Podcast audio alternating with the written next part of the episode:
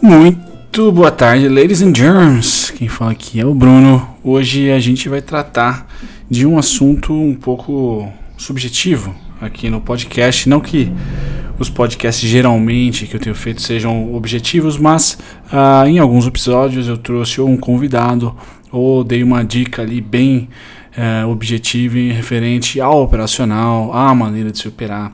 Hoje é um assunto que você tem que se apaixonar se você quiser ser trader bem sucedido. Senão, provavelmente você vai ter certo problema uh, em controlar a sua conta de trader. Por que, que eu estou dizendo isso? Porque uh, no mundo do trading, bem como no mundo do poker, por exemplo, no mundo de probabilidade, seres humanos eles buscam, todos nós, é, inconscientemente ou conscientemente, por segurança. E no nosso caso, a segurança só vem se nós conseguirmos adicionar a matemática a nosso favor, ou seja, das nossas operações, a gente tem um, um retorno maior do que as nossas perdas. Uh, antes de entrar mais no assunto, gostaria que vocês acompanhassem todo o meu trabalho no canal YouTube. São conteúdos gratuitos de trading, uh, onde eu mostro as minhas operações. Hoje eu fiz uma live, então estava lá com o pessoal, cerca de 56 pessoas online comigo no canal YouTube, Violinada Jornal do Trader.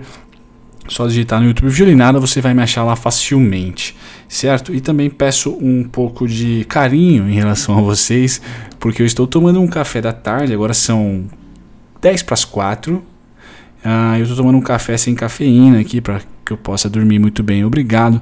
Mas sempre dá esse, esse bump para que eu crie para vocês um conteúdo legal, legal. E hoje eu vou falar sobre o mindset, né? sobre a maneira de se pensar que eu considero ser a correta para trader, independente da sua estratégia, que é, desculpa o cachorro que está por trás e também alguns sons de pássaros aqui. Eu estou num, num quintal, então provavelmente vocês devam ouvir alguns barulhos ah, adjacentes, digamos assim, um português bem robusto.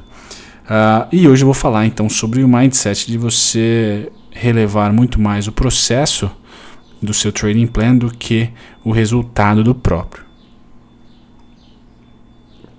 Também gostaria de pedir para vocês uma sincera opinião.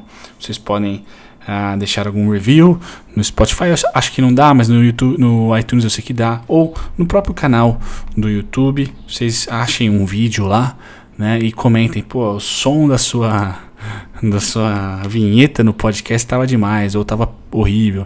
Enfim, eu estou escolhendo alguns sons, vou pesquisando no YouTube para tentar né, dar um pouco mais de vida aqui, não ficar só eu falando. Né, eu, como dito nos episódios anteriores, tenho tentado falar com alguns traders, mas é difícil, né? Porque eu não sou conhecido, então ninguém dá muita bola para mim, para que eu consiga puxar esses caras para falar um pouco aqui no podcast, não só eu, né? Acho que a minha carreira está muito mais do que deflagrada no YouTube, né? Porque posto bastante coisa lá e, né? Hoje, por exemplo, teve um, uma cena inusitada que foi o TradingView ou a Modal Mais tendo um probleminha no meu, na minha operação, mas deu tudo certo. Foi uma operação com gain e foi registrada, tá bacana, tá maravilha.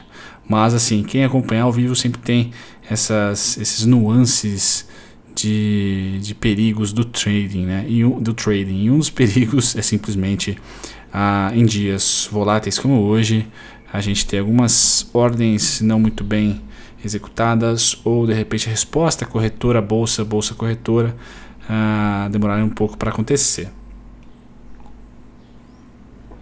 As paradas que eu estou dando é porque eu estou degustando meu querido café. Esse é um café descafeinado, como eu falei para vocês, da marca, se não me engano, Caissara. Eu não lembro agora, mas eu acho que Caissara ou Três Corações. Muito bom, recomendo. É bem bom mesmo. Para quem não come nada à tarde, prefere beber coisas, é, eu realmente recomendo. Muito bom, dá um up mesmo sem cafeína. Ele sempre vem com um pouquinho de cafeína, mas uh, confesso por experiência própria que não interfere na sua queridíssima noite de sono. Muito bem, quando eu falo processo, os americanos chamam de process over outcome, né? Então, basicamente, que é o seu processo mais e muito mais importante do que o resultado do seu trade. O que eu quero dizer com isso? Eu cheguei a comentar na live hoje. Se você não tem uma maneira de operar A primeira dica aqui vai: tenha uma única maneira de operar. E contenha-se em ficar dias sem operar se aquela maneira, o setup ou estratégia não aparecer naquele dia. Isso na verdade é bom, tá?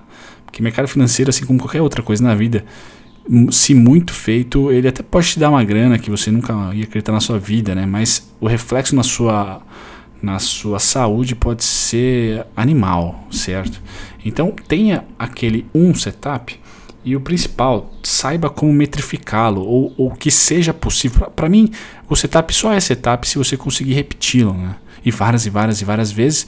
Porque aí quando você vai pôr uma planilha ou quando você vai acompanhar o seu resultado na conta por si só, você sabe que você operou sempre da mesma maneira, certo? Não tem aquele lance de ah, hoje eu operei assim, ontem foi assado, hoje uma média, um, amanhã vai ser um VWAP, depois vai ser uma agressão saldo, volume price, enfim.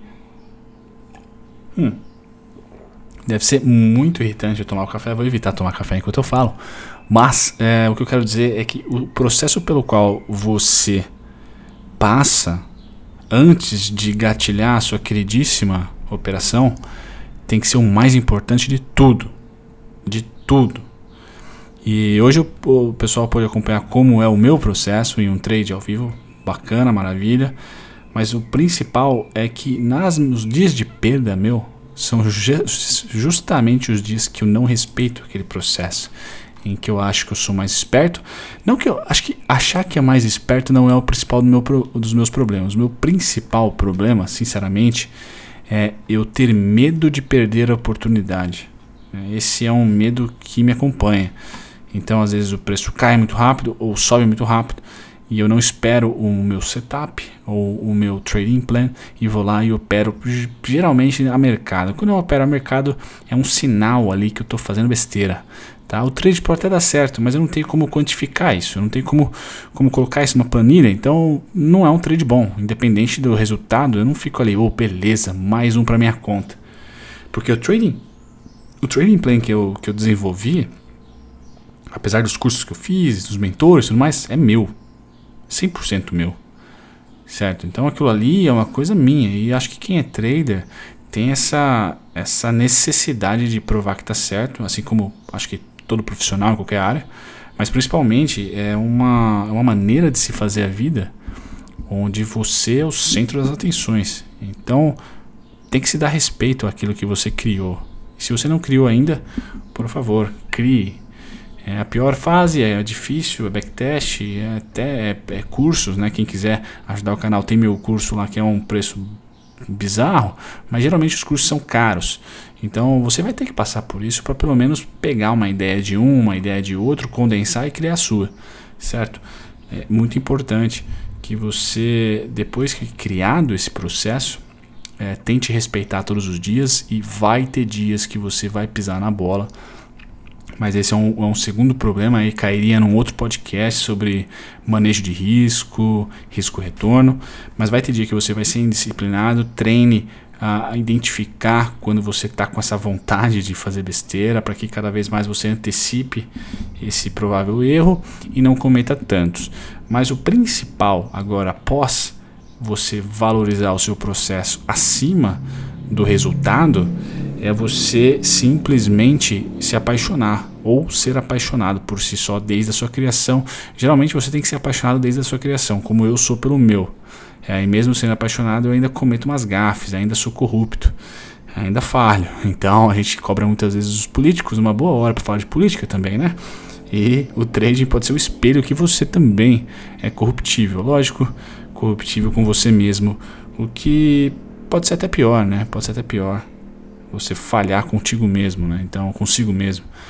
E você pode falhar consigo mesmo sendo corrupto, e você até deve usar essa palavra se ela for forte para você, ou talvez use uma palavra até de emoção, né, como, como burrice, digamos assim, para que você realmente tenha não essa penalização, mas esse alerta vivo e emocional de que você está fazendo besteira se você não seguir exatamente o seu processo. E você tem que ser, tem que ser extremamente apaixonado, devoto pelo seu processo certo? Para que ele seja não mecânico, mas que ele seja natural, diferente. Porque você tendo um processo naturalmente repetitivo que você gosta, você se liberta, né? Você perde aquela ansiedade de operar quando aquele processo não acontece. Certo? Então, a dica de hoje, o podcast de hoje, é em relação a tomar o processo como a principal parte importante do seu desenvolvimento como trader. Tenha um processo que seja repetitivo, não sei nem se essa palavra existe, mas que possa ser repetido que possa ser mensurado, tudo que se repete pode ser mensurado, Peter Drucker já falava isso, e que você goste, que aquilo seja seu, uma criação própria. Nem que você tenha comprado um curso ali e tenha adicionado uma, uma média a mais, mas aquilo é seu, entendeu? então tem essa identificação, ela é muito importante para que você se apaixone de maneira mais fácil e principalmente que você siga aquela aquela estratégia de maneira devota, que você consiga realmente ser consistente. Beleza? Então eu fico por aqui. Esse é um podcast rápido, mas que fala um pouco sobre processo acima, acima, acima do resultado do seu trade. Então, ah, pô, ganhei uma grana hoje, mas você não sabe como você operou? Putz, então você não ganhou nada. Porque amanhã você pode perder e não saber por que perdeu. Certo? Pior é isso. Quando você perde e não sabe por que perde. Pum, ferrou. Então tem ali é, muito esclarecido e seja muito apaixonado pelo seu processo, certo? Todas, todas as pessoas que consumiram o meu curso, por exemplo, eu, no próprio curso eu falo, olha, o principal intuito do Fibonacci Trading 1.0 é que você pegue em algum momento aqui, em algum módulo dos 10, 11 que tem, e adicione no seu próprio operacional para que você venha com o seu próprio operacional. Porque o trader precisa ter saciada aquele desejo de estar certo. E para estar certo 100%, a coisa ou o setup ou a estratégia tem que ser sua. Certo? Então, recomendo vocês analisarem muito bem o seu processo e se ele pode ser repetitivo. Se ele pode ser repetido, perdão, você então tem um processo que vai gerar uma certa quantidade de ganhos e perdas, e aí sim seria um próximo podcast aqui. A gente colocaria esse processo numa planilha de gerenciamento de dinheiro. Certo? Fico por aqui, espero que vocês tenham gostado dessa rápida, esse rápido conteúdo. A gente se vê no próximo, né? a gente se fala no próximo podcast. E eu vou lançar agora aquela musiquinha Tchan para vocês terem como final de vinheta aqui. Tchau, tchau.